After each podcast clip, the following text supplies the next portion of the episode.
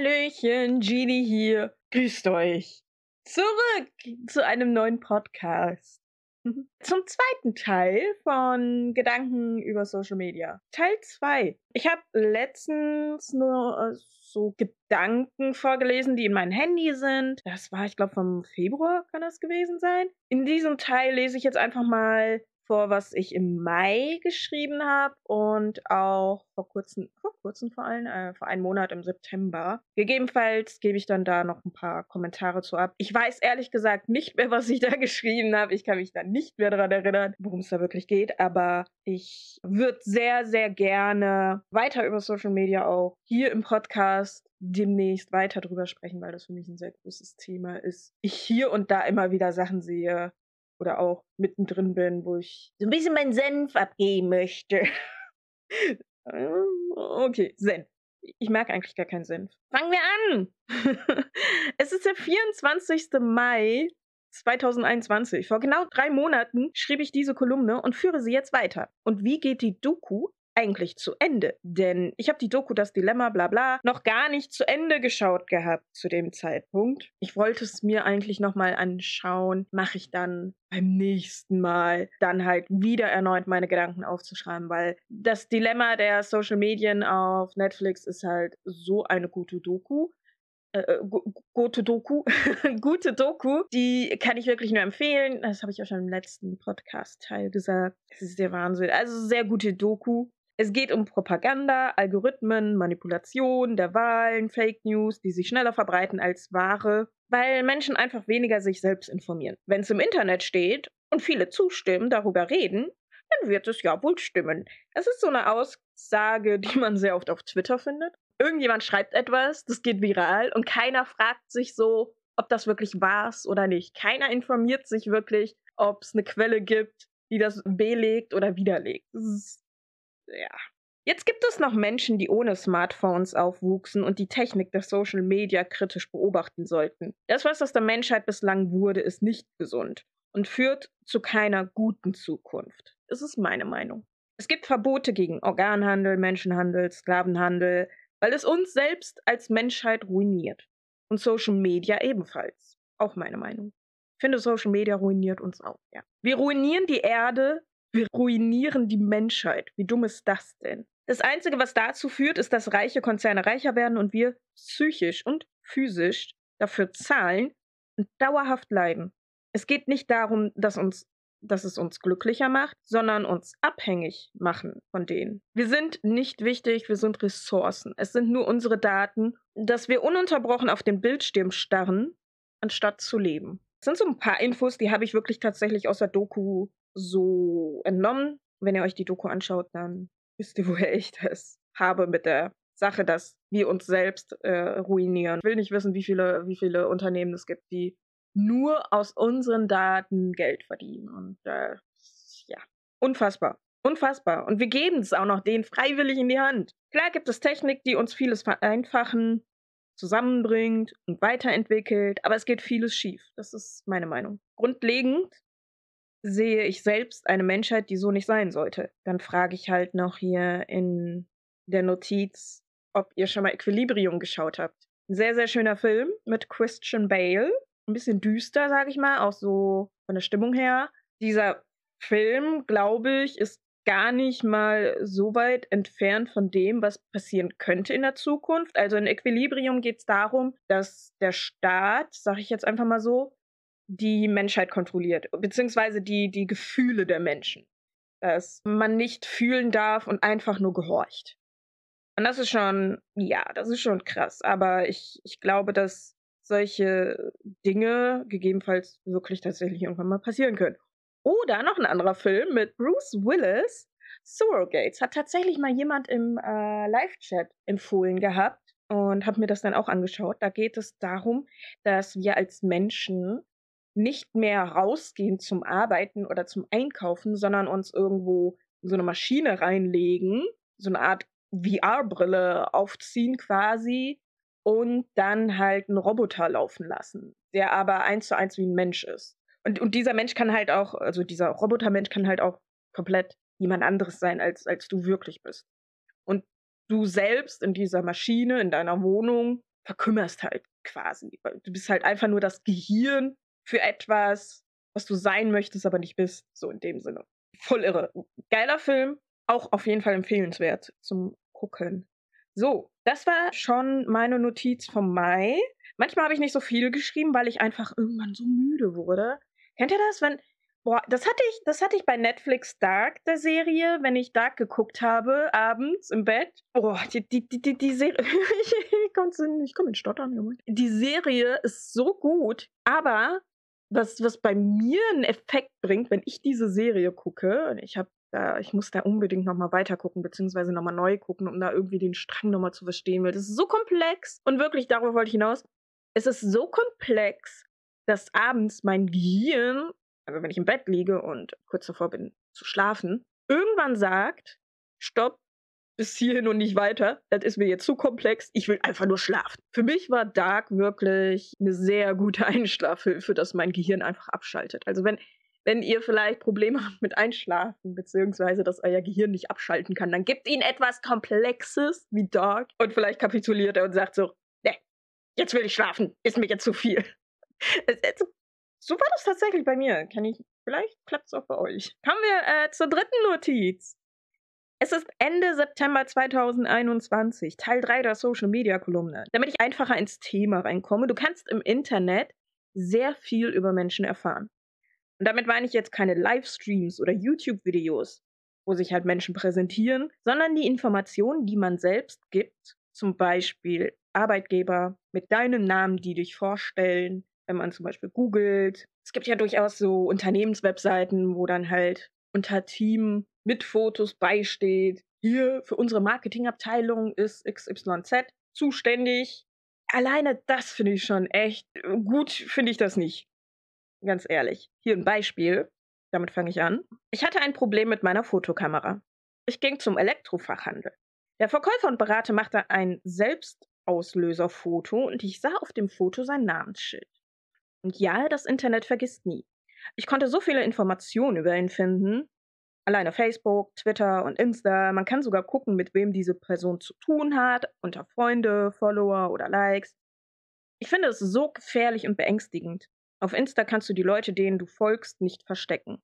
Deswegen habe ich halt auch einen Instagram-Account, wo ich es auf privat gesetzt habe, damit nicht jeder Vollhonk oder sonstiges wer, keine Ahnung, wie ich es nennen soll, sehen kann, mit wem ich zu tun habe oder sonstiges. Ich finde es super schön, wenn es die Möglichkeit gäbe, diese Ich-Folge zu verstecken auf Insta. Wäre so schön.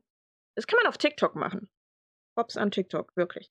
Und auf Facebook kann man ja auch seine Freunde verstecken. Und Instagram gehört ja Facebook. Facebook gehört Instagram. Warum, warum ist das nicht machbar? Ich weiß es nicht, ich verstehe das nicht. So, bei Twitter ebenso nicht. Deswegen besitze ich mittlerweile jeweils ein Privatprofil. Denn es geht fremden Leuten nichts an, mit wem ich in Kontakt bin. Online und privat oder von was, wen ich hier gerne mal da Infos haben möchte. Und es nervt mich, dass man das nicht ausblenden kann. Und warum zum Teufel sind Kommentare immer automatisch öffentlich und lesbar für jeden? Sind Kommentare nicht für bzw. an den Beitrag postenden gedacht zum Lesen? Wieso muss jeder, oh, ich sage ja tatsächlich, geil, ich bin so gut. Hier steht tatsächlich, wieso muss jeder Vollhonk die Möglichkeit haben, auf Kommentare, die an den Ersteller gehen, nochmal zu kommentieren. For real! Warum ist das so? Jemand schreibt unterm, unterm YouTube-Video was, was an den Macher des Videos äh, gelten sollte. Und, und du kannst da drunter schreiben, deinen Senf nochmal da drunter schreiben. Ich find's so dumm. Deswegen habe ich halt auch bei YouTube, äh, wenn es irgendwie ernste Geschichten sind oder so, habe ich halt auch die Kommentare auf privat beziehungsweise auf moderieren gesetzt, so nennt man das da. Dass wenn jemand äh, von sich aus erzählt, seine Lebenserfahrung zu einem gewissen Thema, möchte ich die dann nur lesen, weil das ja auch nur an mich geht und nicht an die Welt. Das habe ich halt auch immer so kommuniziert und auch drunter geschrieben. Ich finde, private Geschichten gehen nicht jedem was an. Aber zu diesem Thema kommt noch ein extra Podcast, das kann ich euch sagen. Da werde ich aber wirklich äh, ganz andere Sachen aufsehen. Ja, gut. Wieso mir Privatsphären-Einstellungen wichtig sind. Es gibt im Internet ganz viele geisteskranke und gelangweilte Menschen sowie frustrierte oder unglückliche User, die andere nur schaden wollen. Zum Beispiel, eigene Erfahrung, wir schreiben negative Behauptungen über dich an Leute, die die Null kennen. nur um den Kontakt zwischen dir und denen zu zerstören. Das ist Wahnsinn. Die kennen die gar nicht. Nicht mal die Beziehung, in der man ist. Also die kennen doch nicht mal die Beziehung zwischen Person A, die sie schaden wollen, und Person B, die sie anschreiben. Interessiert den nicht. Ich vermute, dass die sich das so denken. Oh, die Person folgt XYZ. Die Person hat mal kommentiert. Die kennen sich wohl. Die weiß wohl nicht mal, wie böse die Person ist, die da, den sie da folgen. Der Person schreibe ich jetzt mal, wie doof ich die Person finde. Und dann werd ich gemocht und nicht die Person. So stelle ich mir das tatsächlich vor, die Leute, die das machen. Keine Ahnung, was, äh, was geht da in den Köpfen vor? Ich, eigentlich will ich es gar nicht wissen. So sehr ich mich auch für, für Psychologie interessiere. Aber da hört es dann für mich auf. Weiter schreibe ich. Und es geht nicht mal um persönliche Streitigkeiten sondern einfach nur um seine alltägliche Befriedigung, das Leben anderer zu zerstören, um sein eigenes jämmerliches Leben toll zu reden. Solche gibt es wirklich sehr oft. Jeden Tag findet man sie im Internet. Mhm. Kann man jeden Tag sehen, wenn man sich so in Social Media bewegt. Und wenn man dann intensiv eine Erfahrung miterlebt hat, wo die Person, die bewusst andere niedermacht und du nicht mehr die einzige Person bist, die zur Polizei geht und das Opfer ist, weil es, das Schema sich immer wiederholt, immer wiederholt, immer wiederholt, immer wiederholt. Und gehen wir weiter zu meiner Notiz. Meine Bitte geht nicht auf solche Nachrichten ein, die Scheiße über andere schreiben meist noch fake erstellte oder anonyme Accounts, weil sie sonst keine Eier haben. Egal wie logisch es klingt. Unterstützt keine Verbreitung von Hass, Hetze, Lügen, Mobbing über Dritte von Dritten. Schickt Screenshots von, äh, zu dem Opfer, denn man weiß nie, was noch dahinter steckt.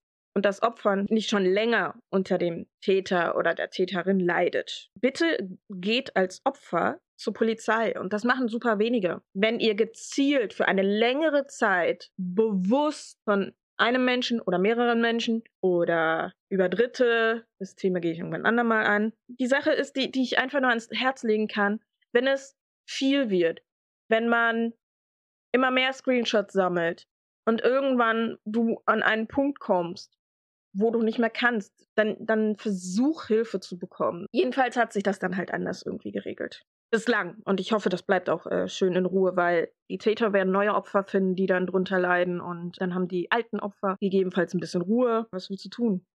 Du kannst ja die, die Person nicht auslöschen oder so. Du kannst halt einfach nur versuchen, dagegen standzuhalten, dich selbst zu schützen. Sammelt alles in einem Ordner. Und man ist sehr, sehr selten das einzige Mobbing-Opfer. Wirklich denkt nicht, es passiert nur euch. Auch nicht von der Person. Die Person wird immer wieder ein anderes Opfer finden. Leider traurig, ja. Je mehr und dicker die Akte vom Täter wird, desto eher kann man solche Leute ausschalten. Vernunft kennen sie nicht, aber jener, jeder erntet, was er sieht. Sie schaufeln sich ihr eigenes Grab. Lass sie machen, halt weit Abstand. Keine Rache, keine Aktion. Ignoranz ist die größte Bestrafung. Kontakt zu anderen Opfern hilft, aber macht es nie öffentlich sichtbar, dass ihr zueinander Kontakt habt. Sowas triggert den Täter nur und macht sie noch aktiver. Selbstschutz ist das Wichtigste. Du kannst aber andere nicht schützen. Rede nicht schlecht über andere, nur damit sie vorgewarnt sind oder dich mehr mögen. Weil das ist ja dann genau das, was der Täter macht, gegebenenfalls. Du, kannst einfach nur zugucken, wie andere Menschen auch diese Scheißerfahrung machen. So sehr man auch die Menschen warnen möchte, es bringt nichts. Es bringt wirklich nichts. Du wirst dann halt ebenfalls nur als die Böse dargestellt.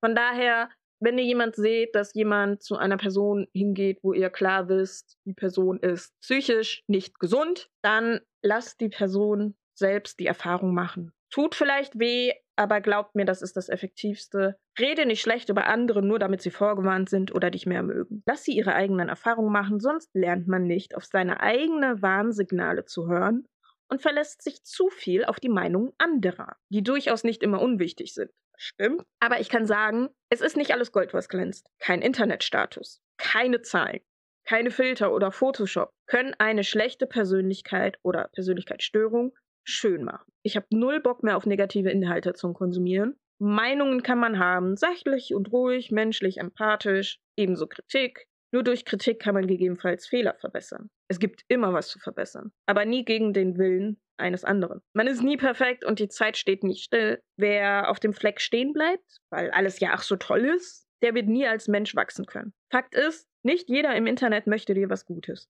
Und wenn es nur Pixel sind, Die Frage, ist mir der, die User jetzt angenehm oder unangenehm, ist absolut erlaubt zu beantworten und bei dem letzten einfach die Connection zu kappen. Das war meine dritte Notiz vom letzten September. Ich hatte ja schon in der letzten Folge gesagt, dass ich dann im Februar, wo eine kleinere, größere Pause war, wo ich überlegt habe, mache ich überhaupt Twitch noch weiter oder nicht und mich dann dazu entschieden habe, okay, jetzt definitiv bleibe ich bei. Da habe ich halt auch aussortiert von Leuten in meiner Follow-Liste, wer mir angenehm ist und wer unangenehm ist. Und das mache ich heute noch so. Wer mir unangenehm auffällt, der wird einfach weggelöscht oder wegblockiert, weggebannt. Es ist einfach nur mein Gefühl, dass ich mich auf meinen Kanälen wohlfühlen möchte. Und in diesem Sinne, wir bleiben erstmal dabei, dass ich jetzt die Sachen nochmal vorgelesen habe. Es werden weitere Teile folgen. Die sind aber noch ungeschrieben. aber ja, sehr interessantes Thema. Ich wünsche euch einen schönen Tag. Und, und falls ihr die anderen Teile noch nicht gehört habt, macht es sehr gerne. Ich habe keine festen Upload-Zeiten für die Podcasts, aber vielleicht führe ich das mal ein. Damit ich mal so ein bisschen aus dem Quark komme, ne? ja, Motivation wäre auch mal ein großes Thema. Uiuiuiui, ich glaube, da haben wir alle so ein bisschen mitzukämpfen, ne? Bleibt gesund, passt auf euch auf. Bis demnächst gerne auf Twitch. Aktuell eher am Wochenende aktiv. Macht's gut.